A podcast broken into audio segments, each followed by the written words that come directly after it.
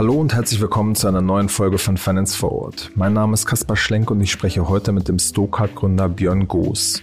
Björn hat die Firma bereits vor zehn Jahren gegründet. Gerade in den letzten Monaten ist die App schnell gewachsen. Mittlerweile zählt das Startup 60 Millionen Kunden weltweit. Es ist damit rein von den Kunden her das größte deutsche Fintech. Mit der Stokart-App kann man seine verschiedenen Kundenkarten in der App hochladen und erhält zusätzliche Rabatte beim Einkaufen. Seit einiger Zeit ist es außerdem möglich, mit Stokart zu bezahlen. Wie ist diese hohe Kundenzahl eigentlich einzuordnen und was hält er vom gescheiterten Konkurrenten Juna der Deutschen Bank? Darüber sprechen wir jetzt im Podcast.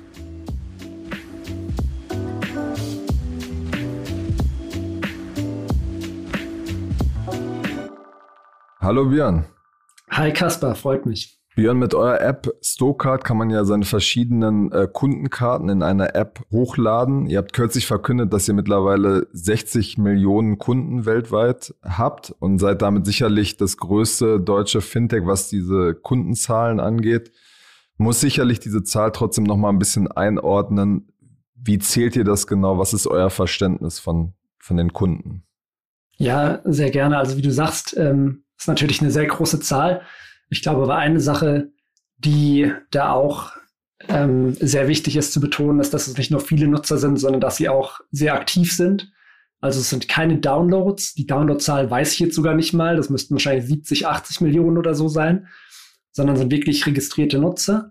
Und ähm, die sind, wie gesagt, die auch. quasi mindestens eine Kundenkarte auch hochgeladen haben, oder?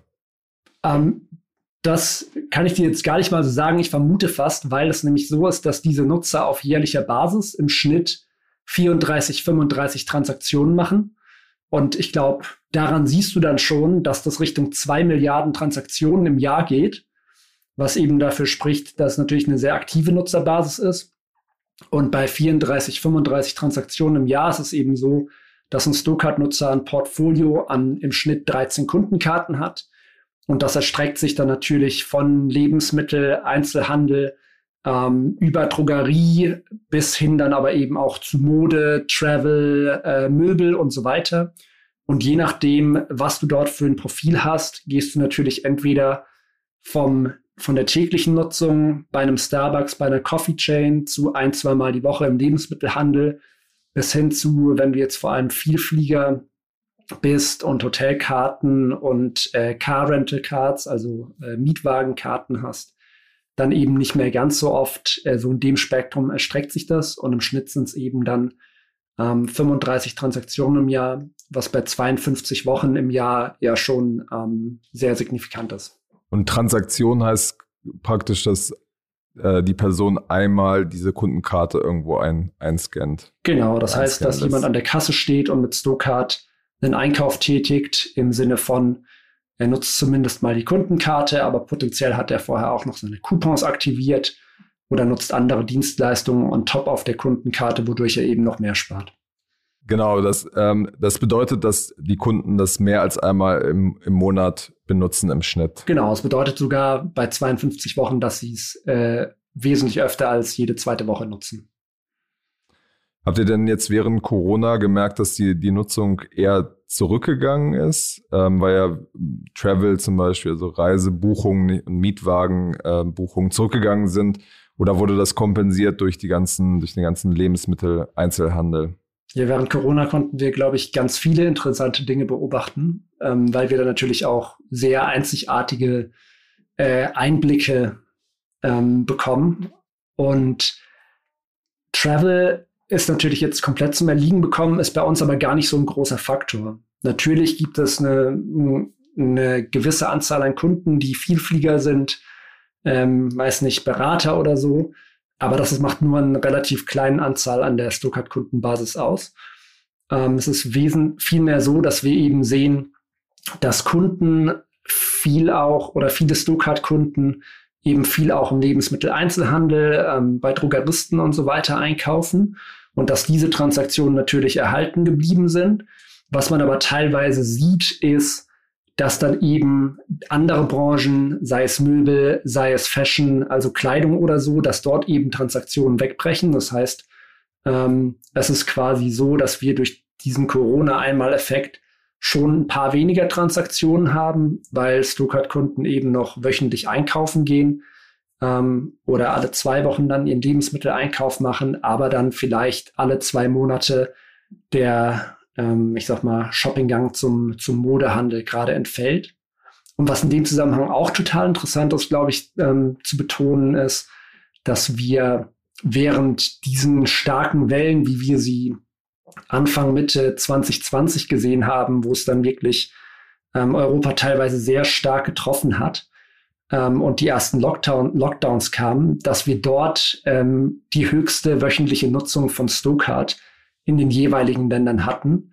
Also quasi, wenn Leute gedacht haben, oh, jetzt muss ich aber noch mal einkaufen gehen ähm, und die Lebensumstände schon eher kritisch waren, dass sie trotzdem in so kritischen Situationen einfach Stuttgart noch als Teil ihres äh, Shopping-Alltags gesehen haben und trotzdem Stuttgart wie verrückt genutzt haben. Wie verteilt sich denn das auf die verschiedenen Märkte? Also ihr seid ja nicht nur in Deutschland, sondern auch in vielen anderen Ländern. Ähm, wie ist da ungefähr die Verteilung? Was sind eure wichtigsten Märkte? Ja, also die Nutzerschaft verteilt sich vor allem auf äh, die Länder. Ich fange jetzt mal auf der Landkarte an und gehe sie nicht nach Größe nach. Äh, UK, Niederlande, Belgien, Frankreich, Italien, Deutschland, Österreich, Schweiz. Da haben wir, glaube ich, mit äh, Australien und Kanada noch zwei Märkte, die für uns sehr stark sind und jetzt nicht die allertypischsten. Und perspektivisch sind aber auch weitere Euro-Länder, also zum Beispiel Spanien oder dann Richtung ähm, Osteuropa, aber auch die USA für uns relevant. Es ist aber schon so, dass die App zwar in 40 Märkten verfügbar ist, wir aber halt äh, schon einen sehr starken Fokus auf die wenigen Länder, die ich jetzt genannt habe, haben. Was auch damit zusammenhängt, dass wir sehr datengetrieben internationalisiert haben und einfach geschaut haben, wo funktioniert das Produkt am besten. Deshalb haben wir so viele Länder gelauncht. Und darunter gibt es halt eben auch Länder wie zum Beispiel in den Nordics, äh, in Skandinavien, wo Stoker zwar verfügbar ist, aber wo es eine Handvoll äh, Nutzer gibt und ähm, ja, wir mehr oder weniger dort eigentlich nicht aktiv sind. Ist ja der Wettbewerb zu groß, oder? Mm, das hat eigentlich eher andere Gründe. Ähm, und zwar, also was wir wirklich gemacht haben, ist, wir haben sehr schnell internationalisiert, um zu sehen, wo haben wir einen guten Product Market Fit, also wo kommt das Produkt im Markt sehr gut an.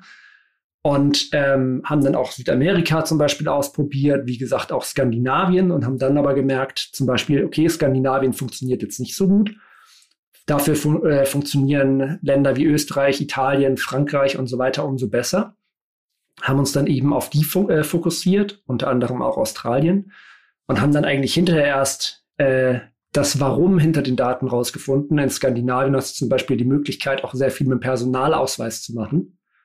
Also sprich, da hast du überhaupt nicht diese ganzen verschiedenen Kundenkarten, die du nutzen musst, um deine Benefits zu sammeln. Und entsprechend ist natürlich der Mehrwert, den Stuttgart liefert, auch nicht so groß, weil du dann einfach nur deinen Personalausweis brauchst, um von den ganzen Aktionen und Rabatten bei den Händlern zu profitieren. Hm.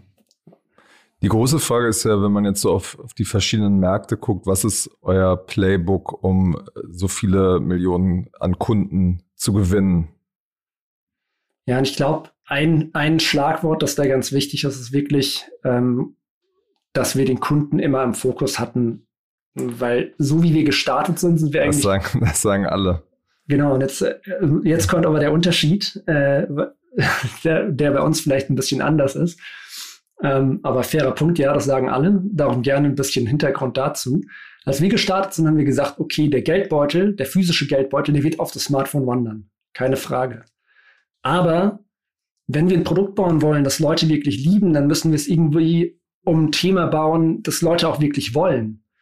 Und bezahlen, also cool wir das in unserer Industrie finden, will leider eigentlich niemand. Und de facto könntest du wahrscheinlich sogar sagen, einkaufen wäre viel cooler, wenn du nicht bezahlen müsstest, weil dann würdest du auch weniger Geld ausgeben. Also haben wir gesagt, lass uns ein Produkt bauen, das sich wirklich ganzheitlich um Einkaufen dreht, weil was Leute eigentlich wollen, ist einkaufen. Und so sind wir gestartet, wirklich mit dem Kunden im Zentrum. Was will der Kunde einkaufen? Okay. Und einkaufen ist aber eigentlich ein total analoger, uncooler Prozess. Du hast diese ganzen Plastikkarten. Wenn du überall deine Vorteile mitnehmen willst, musst du 10, 15, 20 verschiedene Plastikkarten mit dir rumtragen, die gar nicht mehr in dein Geldbeutel passen. Wenn du dann auch noch wissen willst, äh, was gerade im Angebot ist, wo du zusätzlich sparen kannst, brauchst du diese ganzen Papierblätter und musst die Coupons ausschneiden und die Coupons mitnehmen und nochmal 40 verschiedene Coupons in den Geldbeutel stecken für die Zahnpasta, das Toilettenpapier und so weiter. Und da haben wir gesagt, okay, das wirklich digital abzubilden und digitales Erlebnis zu schaffen, das adressiert wirklich was, was Leute wollen, nämlich einkaufen. Und die erste Version der App, die hat sich dann eben darum gedreht, dass du alle deine Plastikkarten, deine Kundenkarten digitalisieren konntest. Du konntest damit also in jedes Geschäft gehen und einfach überall deine Vorteile genießen, indem du einfach nur die Stowcard-App vorgezeigt hast, ohne den ganzen Plastikballast mit rumzuschaffen, äh, zu schleppen. Und basierend äh, auf dieser Lösung haben wir dann so ein komplettes Retail-Netzwerk gebaut und eine Retail-Plattform gebaut, wo wir weitere Services drauf angeboten haben. Also was heißt das dann zum Beispiel? Genau, also zum Beispiel ähm, zusätzlich zu den Kundenkarten bekommst du in Stokart auch die aktuellsten Angebote deiner Händler. Oder um es mal ganz konkret zu machen, ein Beispiel ist zum Beispiel Couponing. Händler haben auch die Möglichkeit, über die Stokart-Plattform dann in den Stokart Wallet die Coupon, ihre Coupons einzustellen. Und ich habe gerade schon gesagt, dann hast du dieses Leaflet an Coupons und musst 50 verschiedene Coupons eigentlich in Papierform ausschneiden und sie mitnehmen und eins zu eins über die Kasse geben. In der Stokart-App ist es so, dass du jederzeit, egal wo du bist, kannst du einfach die Stokart-App öffnen. Du siehst alle Coupons, die für deinen Lieblingshändler verfügbar sind. Und du kannst sie einfach, die, die dich interessieren, kannst du einfach aktivieren. Und dann ist erstmal gut. Und das nächste Mal, wenn du einkaufen gehst, dann zeigst du deine Kundenkarte in der Stokart-App vor und du sparst zweifach. Weil zum einen bekommst du deine Benefits über die Kundenkarte zum anderen werden im Hintergrund aber auch automatisch alle Coupons angewendet, die du aktiviert hast. Und ähm, sowas ist natürlich zum einen ein cooles digitales Erlebnis, gleichzeitig aber auch für den Kunden oder führt für den Kunden dazu, dass die Stokart-App die App ist, mit der er mehr spart als oder mit der sie mehr spart als jeder, äh, als mit jeder anderen App oder jeder anderen Karte. Das verstehe ich schon. Nichtsdestotrotz müssen ja die Leute erstmal von so einer App erfahren. Also es ist ja nicht so, dass man Schnips macht und alle denken, was für ein tolles Produkt und das lade ich mir mal runter. Ja, absolut. Ähm, und ich glaube, da haben wir auch, sind wir durchaus auch, um es mal ganz offen zu sagen, einen, einen harten Weg gegangen. Also als wir gestartet sind, war der Startermarkt, glaube ich, auch noch so stark davon geprägt, äh, ich mache ähm, viel Marketing und ich äh, lasse meine Topline wachsen. Ähm, noch ein bisschen diesen operativen E-Commerce-Einschlag, den man irgendwie noch aus der letzten Dekade vielleicht kannte. Und uns war aber immer klar, wenn du ein Produkt haben willst, mit dem du 100, 200, 300 Millionen Kunden erreichen willst und quasi der Mobile Wallet für Europa oder die westliche Welt werden möchtest, dann brauchst du ein Produkt, das wirklich so gut funktioniert, dass es, äh, dass du eben nicht jeden Nutzer für 10, 20 Euro einkaufst, weil 20 mal 300 kann man sich, äh, mal 300 Millionen kann man sich schnell ausrechnen, wird relativ teuer.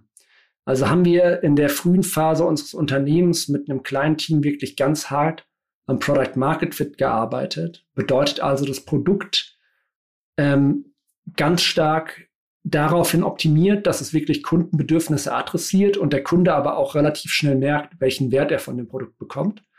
Und das in Kombination damit, dass wir wirklich auch was adressiert haben, was für Kunden ein Problem war.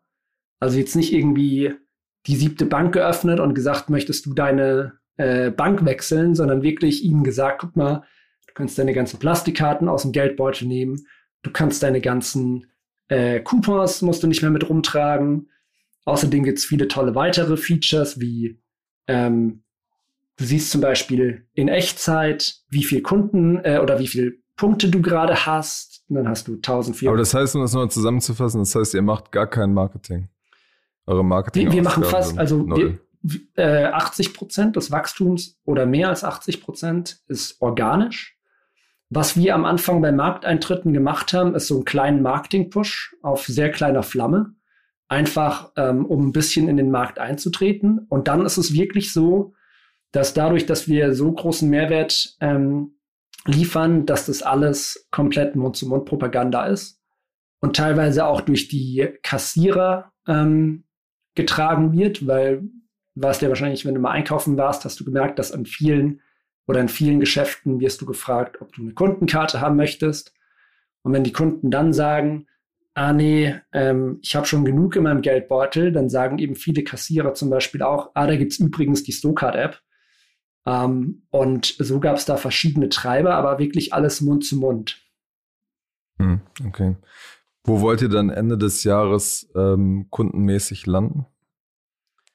Also wir haben da jetzt, ähm, oder dieses Jahr ist unsere, unser Hauptziel vor allem auch ähm, die Erweiterung des Produktportfolios.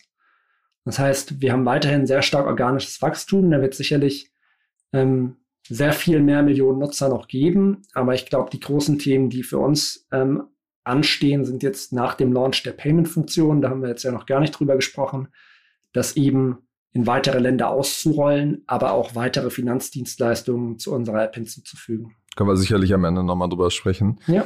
Ähm, mich würde erstmal nochmal interessieren, wenn ihr jetzt sozusagen auf Kundenbasis ähm, den, den Kunden mal betrachtet, bei, bei Neobanken sagt man ja immer, oder generell bei Startup-Geschäftsmodellen hinterlegt man ja bei jedem Kunden einen bestimmten Wert. Man sagt so, so viel wird er mir über seine, seine Kundschaft, äh, über seine Lifetime wird er mir quasi einbringen. Wie betrachtet ihr dieses Thema?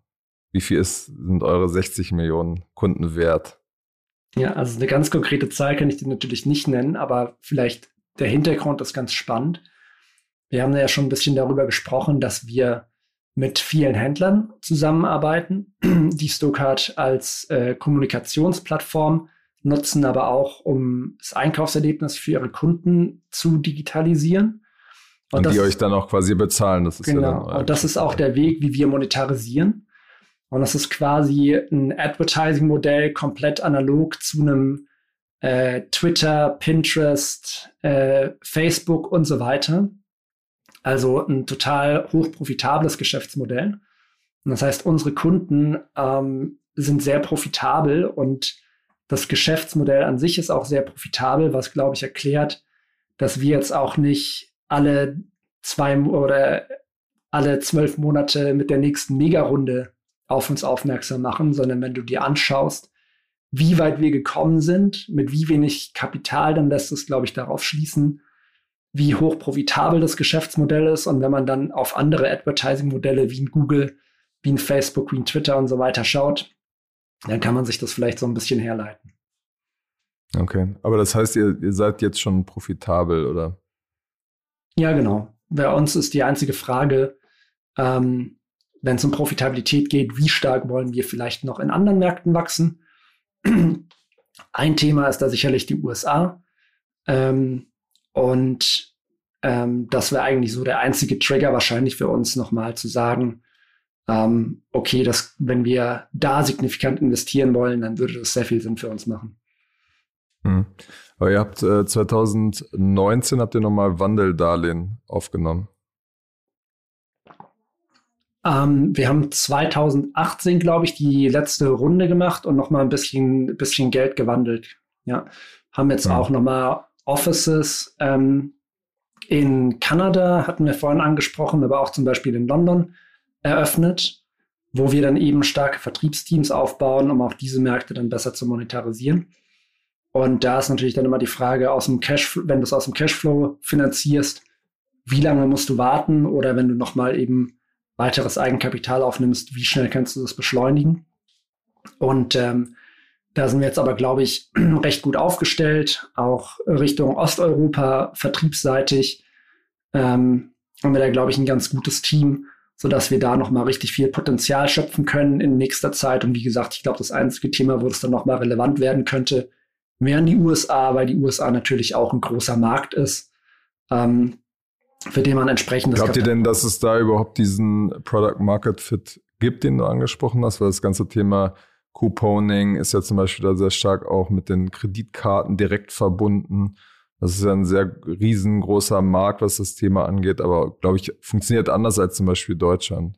Ja, absolut. Ich glaube, in den USA gibt es erstmal von Konsumentenseite, und das wäre immer, wie wir kommen, ganz stark Need, weil du in den USA ähm, im Schnitt, glaube ich, pro Haushalt 29 Loyalty-Memberships hast. Und die USA ist dann auch jetzt ein Markt, der nicht so niedrigpreisig oder discount-lastig äh, getrieben ist, sondern wo dir dann eben diese Benefits, die den Händler gibt, ähm, auch sehr wichtig beim Einkaufen sind. Das heißt, aus der Perspektive kann ich mir schon gut vorstellen, dass es sehr gut funktionieren könnte. Aber der US-Markt hat ein paar andere spezifische Eigenschaften, ähm, wo man, glaube ich, am Produkt auch noch mal ähm, was machen müsste. Das Produkt sieht ja von außen sehr einfach aus, aber da ist sehr, sehr viel Intelligenz im Hintergrund, die, die eben dazu führt, dass du es schaffst, das richtige Portfolio an Bonusprogrammen für dich äh, in der App zu erstellen und ähnliches. Und da funktionieren zum Beispiel die ganzen Algorithmen, die das erkennen und dir die richtigen Dinge vorschlagen, die funktionieren auf Länderbasis, analysieren die Daten auf Länderbasis. Die USA ist jetzt im Retail eher so ein Markt, der irgendwie zwei oder drei geteilt ist zwischen Mitte, Osten und Westküste.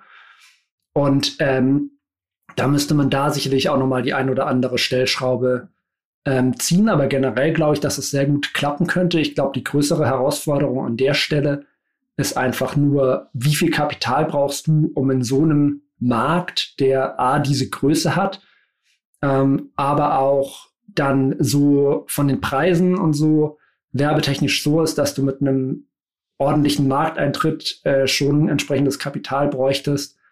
Ähm, genau, wie viel brauchst du dafür und ähm, willst du dafür nochmal Eigenkapital aufnehmen? Was ist eure Antwort dafür, wie viel man da braucht? Aktuell sind wir, glaube ich, mit der Expansion in, äh, also Richtung, Richtung Osteuropa, aber auch mit den neuen Offices, dann in UK und Kanada, ähm, haben wir da einen ganz guten Fokus, einfach um das Potenzial auch zu heben, ähm, dass das da noch liegt. Von daher haben wir uns, haben wir da jetzt keine Antwort parat, ähm, aber es ist auch für die nächsten Monate nicht der Fokus. Ähm, und dann schauen wir mal, ob wir uns äh, danach nochmal sprechen. Die Deutsche Bank hat ja vor einiger Zeit einen äh, Konkurrenten aufgebaut, äh, Juna. Was war eure Reaktion, als ihr damals das erste Mal davon gehört habt? Ja, ich glaube, ohne jetzt, dass ich möchte, dass es falsch rüberkommt, ähm, wir haben in den letzten neun Jahren so viele Konkurrenten kommen und gehen sehen von großen Telcos, von kleinen Startups, äh, von Handelsunternehmen wie der Otto-Gruppe oder ähnlichem, ähm, dass wir ja, das jetzt nicht allzu kritisch betrachtet haben. Natürlich haben wir es verfolgt, aber ich glaube, wir haben einfach in den vergangenen Jahren gelernt, dass der Markt, in dem wir sind, unheimlich starke Eintrittsbarrieren hat. Dann ist es so, wenn du keine Nutzer hast, ist es schwierig, Händler zu überzeugen, auf deiner Plattform teilzunehmen. Wenn du keine Händler auf deiner Plattform hast, es ist für, gibt es für Kunden relativ wenig Grund, eine andere App außer Stuka zu nutzen, weil je mehr Händler auf der Plattform sind, umso mehr kann der Kunde sparen. Ähm, ja, entsprechend waren wir uns bewusst, dass wir sehr starke Eintrittsbarrieren haben und dass auch gerade von großen Unternehmen in der Vergangenheit nicht die allergrößte Gefahr ausging. Von daher interessiert beobachtet ähm, und sehr aufmerksam, aber nicht allzu, ja, hat uns jetzt keine schlaflosen Nächte bereitet. Was da, glaube ich, aber total. Warum hat das nicht funktioniert am Ende? Also generell glaube ich, das ist für jeden, der in den Markt eintreten will, schwierig, weil es halt ein Markt ist mit zwei Seiten, mit den Händlern und den Nutzern. Ähm, und das sind einfach Märkte, die mit diesen Charakteristiken sehr starke Eintrittsbarrieren aufweisen. Wenn du dir jetzt überlegst, es kommt ein neuer Marktteilnehmer, der sagt, okay, cool, ich baue jetzt auch so eine App wie Stokart und dann ähm, starte ich vielleicht mit dem Kundenkartenprodukt und dann sage ich Kunden, okay, benutzt lieber das und nicht Stokart. Dann sagen Kunden ja erstmal, okay, warum sollte ich ähm, das benutzen? Weil bei Stokart habe ich zusätzlich zu den Kundenkarten noch viel mehr Mehrwert von all den ganzen Händlern. Also mit anderen Worten, mit dem neuen Produkt spare ich vielleicht ein Prozent, mit Stokart spare ich im Schnitt vier Prozent. Das vierfache Sparen macht einfach mehr Sinn. Und andersrum, wenn du zu einem Händler gehst und sagst, ich habe eine coole Idee, lass uns mal was machen. Ähm, ich habe allerdings noch keine Kunden. Dann sagt der Händler auch in der Regel, interessant, aber komm mal wieder, wenn du ein paar Millionen Kunden hast. Und dadurch ist es, glaube ich, einfach relativ schwierig, in den Markt einzutreten. Sehr analog zu, warum gibt es nicht jedes Jahr neue Schemes neben Mastercard und Visa? Ähm, ist halt, genau, ist halt ein Markt, der sich durch, durch starke Eintrittsbarrieren auszeichnet. Was ist mit, mit Apple und äh, Google, die ja den, den Kundenzugang über die Handys schon haben, die diese Wallet-Infrastruktur auch schon haben? Genau, das ist ähm, lass mich einen ganz kurzen Schwenk machen und dann darauf kommen, weil das ist, glaube ich, das, was wirklich spannend an diesem Juna-Move oder dem Deutsche Bank-Move ist. Ähm, und zwar ist es, glaube ich, oder was man immer mehr sieht, ist, dass Banken sich darüber Gedanken machen, dass sie den Kundenzugang verlieren. Du hast es gesehen jetzt bei der Deutschen Bank, die gesagt hat, okay, wir brauchen hochfrequentere Touchpoints, die vielleicht mehr am Einkaufen dran sind und sie haben versucht, Juna zu bauen. Du siehst es bei Playern wie der ING, die dann eben versucht, näher in, ans Shopping ranzukommen und auf täglicher Basis mehr Relevanz zu haben mit ihrer neuen Deal-Plattform. Du siehst es auch bei den neuen Playern äh, wie einem, einem Revolut oder einem, einem N26, die eben irgendwie versuchen, auch ähm, Coupons oder ähnliches ähm, Rabatte in ihren Apps anzuzeigen, sodass du da eben näher ans Shopping rankommst. Und ich glaube, dass einfach die Zukunft des Banking nicht mehr so aussehen wird, wie wir sie heute kennen. Es wird nicht mehr diese Universalbank geben, wo du denkst als Kunde, ah, okay, da gehe ich hin, sondern Banken treten immer mehr in den Hintergrund. Du hast jetzt schon Apple oder Google genannt. Wenn du mit deinem Google Wallet bezahlst, wirst du irgendwann nicht mehr groß daran denken, ob du jetzt ING oder Sparkassenkunde bist. Du wirst denken, ah, ich bezahle mit Google Wallet. Und sobald Google Wallet da irgendwie ein Knöpfchen reinmacht und sagt, ich biete auch diese Funktion, sei es zum Beispiel äh, Buy Now, Pay Later, also oder Konsumentenkredite an, dann werden auch ganz, ganz viele Kunden hingehen und sagen, okay, hier gibt es die App, die ich zum täglichen Einkaufen nutze. Und wenn die mir die Funktionalität anbietet mit einem Klick, ich habe eh die ganzen Touchpoints zum Kunden, dann drücke ich auch da drauf und rufe nicht meinen Bankberater an und versuche das rauszufinden, ob ich da einen kleinen Kredit bekommen kann, oder gehe nicht in meine Mobile Banking App, die ich einmal im Monat öffne und versuche rauszufinden, wie ich dort einen Kredit nehmen kann. Und ähm, ich glaube, das ist auch das, wo wir mit Stokart hinwollen, ähm, dass wir eben äh, die Zukunft davon formen wollen, wie Leute einkaufen, bezahlen, aber dann eben auch in der Zukunft ähm, ihre Banking-Geschäfte machen und glauben halt, dass es viel mehr so aussieht, wie es in Asien jetzt schon der Fall ist, mit Spielern wie Alipay oder WeChat Pay. Und jetzt kann man. Aber warum bist du sicher, dass, warum bist du sicher, dass ähm, Google und Apple nicht dieses ganze Loyalty-Thema auch einfach in ihre Wallet packen? Und dann gibt es ja auch kein Argument mehr, in die Stokart-App zu gehen. Bin ich mir gar nicht, genau. Das ist jetzt nämlich die berechtigte Frage. ähm, und ähm, da glaube ich, wird sich am Ende auch hinaus, herauskristallisieren, dass wir im Bankenbereich dann vielleicht irgendwie noch so ein paar Banken sehen werden, die setzen auf Nachhaltigkeit und deshalb bezahlt, bist du happy, da Gebühren zu bezahlen. Da gibt's vielleicht die Vielfliegerbank, dann bist du da happy, Gebühren zu bezahlen. Ähm, aber ansonsten ist, glaube ich, erstmal, je mehr Leute ein Mobile Wallet verwenden, umso schwieriger wird's für Banken, weil sie den Kundenzugang verlieren. Und letztendlich gibt es ein paar wenige Player, die sich dafür eignen, diesen Kampf um den Mobile Wallet zu gewinnen. Und das sind in Europa neben Stokart dann eben entweder Player aus dem Osten, also wenn jetzt zum Beispiel ein Alipay sagt, sie wollen in Europa Fuß fassen, oder eben die großen Plattformen, die, wie du schon gesagt hast, einen Vorteil haben, da sie schon viele Kunden auf ihrer Plattform haben. Und was ein integraler Bestandteil unserer Strategie ist, dass wir eben in den letzten fünf, sechs, sieben, acht Jahren diese Handelsplattform aufgebaut haben, wo wir hunderte die größten Händler der westlichen Welt integriert haben, die dort ihre Services über die Stokart-Plattform zur Verfügung stellen und davon auch sehr stark profitieren. Und das ist was, was du nicht so einfach äh, über Nacht kopieren kannst. Und somit wird, solange man noch bei Händlern einkauft, ähm, was glaube ich ziemlich lange der Fall sein wird, wird das ein sehr starker Grund für Kunden sein, Stokart zu nutzen und nicht eine andere Wallet, weil sie mit Stokart mehr sparen werden als mit jeder anderen App. Ähm, genau, und dann ist es im Endeffekt auch so, wenn so Player wie Apple, Google, Alipay so einen Markt besetzen, dann weißt du, dass du in einem attraktiven Markt bist. Und ich glaube, das ist dann am Ende auch der Wunsch jedes Unternehmers, dieses Rennen zu rennen ähm, und am Ende ja dann gegen diese Großen auch zu bestehen. Es gibt auch Amazon Music, es gibt auch Apple Music und es gibt immer noch Spotify und es gibt Prime Video und es gibt Netflix und so weiter. Ähm, genau, und wir glauben, mit unserem Händlernetzwerk oder unserer Retail-Plattform haben wir da einen ganz guten, ganz guten Wettbewerbsvorteil, um das Rennen dann zu gewinnen und zu bestehen. Alipay und äh, WeChat ähm, sind ja jetzt nicht in, in Europa unterwegs, aber haben in, an sehr vielen Teilen der Welt haben sie strategisch investiert. Zum Beispiel Ant Financial, was ja hinter Alipay steht, ist ja bei Klarna investiert. Die sind in Südostasien in sehr vielen, bei sehr vielen Wallet-Anbietern mit dabei.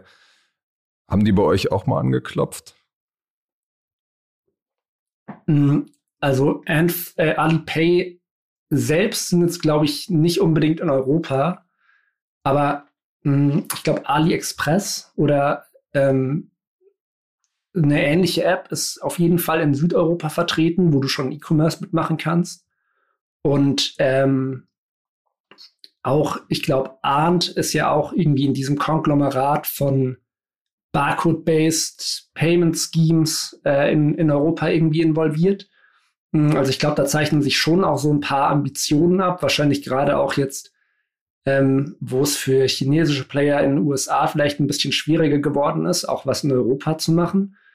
Ähm, grundsätzlich kennen wir die Leute aus den Industrien, aber ähm, da gab es jetzt keine äh, tiefergehenden Gespräche über irgendeine äh, Partnerschaft oder ähnliches. Würdest du denn an die verkaufen, wenn die sagen, also ich glaube, generell mit der Trajectory oder mit dem, mit dem Wachstum, das wir gerade vorzeichnen, ähm, sind wir, glaube ich, da gerade, oder ist unser Ziel, ähm, da einen europäischen Player aufzubauen, der, wie gesagt, für 100, 200, 300 Millionen ähm, Menschen das äh, Einkaufen oder die Zukunft des Einkaufens und der Bankdienstleistungen gestaltet. Und ähm, das dann eher ähm, mit dem großen Ziel auch irgendwann potenziell mal einen Exit eher als IPO zu sehen. Ähm, generell arbeiten wir aber ja auch mit ähm, Banken oder ähnlichem zusammen, also mit Finanzdienstleistern, weil wir explizit sagen, ähm, wir wollen jetzt nicht unbedingt eine Bank sein. Ähm, und von daher, falls es da irgendwelche Themen gibt, ähm, will ich jetzt eine Partnerschaft nicht äh, öffentlich nicht ausschließen, aber aktuell sehe ich es nicht. Du hast es vorhin schon angesprochen, man kann seit einiger Zeit mit eurer App auch bezahlen. Wie wird das angenommen? Kannst du da ein paar Zahlen nennen? Ja, also wir haben ähm, Snowcard Pay im UK äh, sehr früh letzten Jahres pilotiert und sind dann Ende letzten Jahres auch in Deutschland, Frankreich, Italien und Niederlande damit live gegangen. Und der Ansturm war überwältigend. Also wenn innerhalb von ein paar, paar Tagen sprechen wir wirklich von einer ganz enormen Zahl, also hunderttausend, äh, Tausende, ähm, sodass wir jetzt erstmal gesagt haben, okay, wir müssen das in der Form ein bisschen kontrollieren, dass wir jetzt gerade ähm, mit einer kleineren Schlagzahl immer mehr Leute auf das Produkt drauf lassen, aber kontinuierlich Leute auf das Produkt drauf lassen, ähm, wir haben das Produkt aber auch gebaut, zum einen, weil natürlich Bezahlen zum Einkaufen gehört und weil es strategisch interessant ist, aber weil es auch einen sehr starken Demand von Kunden gab, die eben über eine Milliarde Mal im Jahr an der Kasse stehen, die Stokart-App für den Einkauf nutzen und dann die Stokart-App wegstecken müssen und dann mit der Plastikkarte, Cash oder einer anderen App bezahlen. Und die haben natürlich alle gesagt, hey, ich liebe Stokart, aber warum kann ich damit nicht bezahlen? Von daher war der Demand oder die Nachfrage da schon sehr stark gegeben, was auch den großen Ansturm ähm, erklärt. Ähm, Aber wie viele Leute sind das jetzt konkret, die das äh, tatsächlich einmal, mindestens einmal benutzt haben? Die konkrete Zahl kann ich dir jetzt nicht sagen, aber die, ähm, weil wir ja auch diese kontrollierte Waitinglist haben. Aber wie gesagt, da sprechen wir innerhalb von ein paar Tagen äh, von hunderttausenden Nutzern, die das nutzen wollten. Und ähm, genau, die lassen wir jetzt alle nach und nach gerade auf das Produkt rein. Was ist da das äh, Bottleneck? Warum könnt ihr die nicht einfach alle auf einmal drauf lassen? Also teilweise ähm, ist es natürlich so, dass es operativ das ein oder andere Thema gibt, ähm, wenn du dann Kunden verifizieren möchtest oder so, und es an der einen oder anderen Stelle hakt. Ähm, und wir wollen natürlich allen Kunden da ein smoothes und gutes Erlebnis bieten.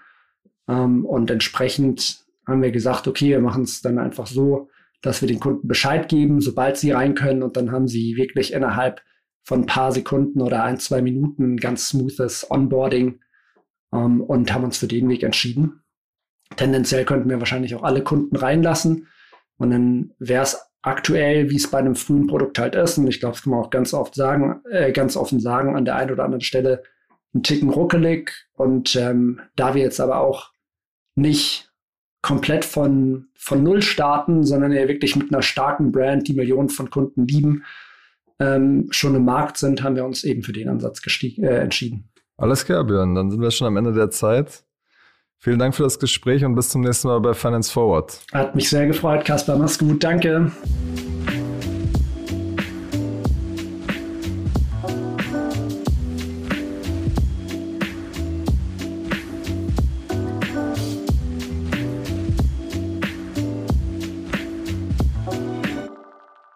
Dieser Podcast wird produziert von Podstars bei OMR.